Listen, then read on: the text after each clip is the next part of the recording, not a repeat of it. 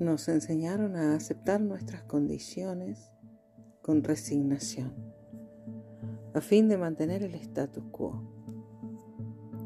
Nos inculcaron sostener estructuras que nos hacen infelices, a costa de sostener a todo un sistema. El individuo desaparece no en pos del beneficio colectivo, sino de la resignación mutua que se pasea indolente por las calles grises. No nos enseñaron a incluirnos en el bienestar. Soy feliz. Es aquí donde deseo estar. ¿Tiene sentido sostener una infelicidad personal en sacrificio de un sistema mayor? Me sacrifico, muero en vida, me anulo para que la rueda indolente de lo establecido no se detenga. ¿Qué sería lo otro? Egoísta, te gritan cuando dejas de darles lo que esperan de ti. ¿Sabes qué? Ojalá no te debas nada. A ti. No importa si lo que te hace feliz no es lo que yo quiero.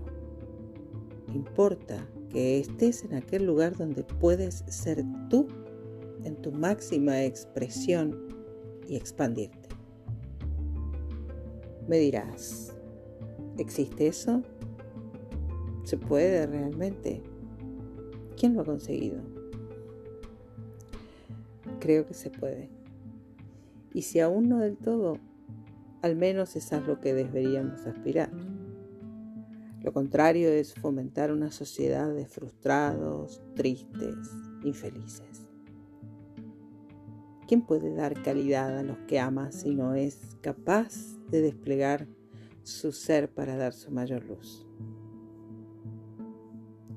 Ojalá no te debas nada, para que puedas darlo todo sin abandonarte. El sacrificio es hacer sagrado lo que tocas, no apagarte para que otros puedan estar tranquilos. ¿Crees que Jesucristo se anuló?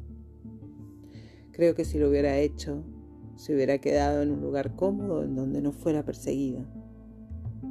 Por suerte, para la humanidad, derramó todo su ser y su luz sobre esta tierra.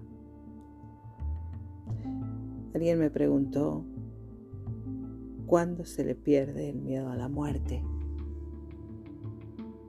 cuando no te debes nada. Pero para eso debes saber quién eres.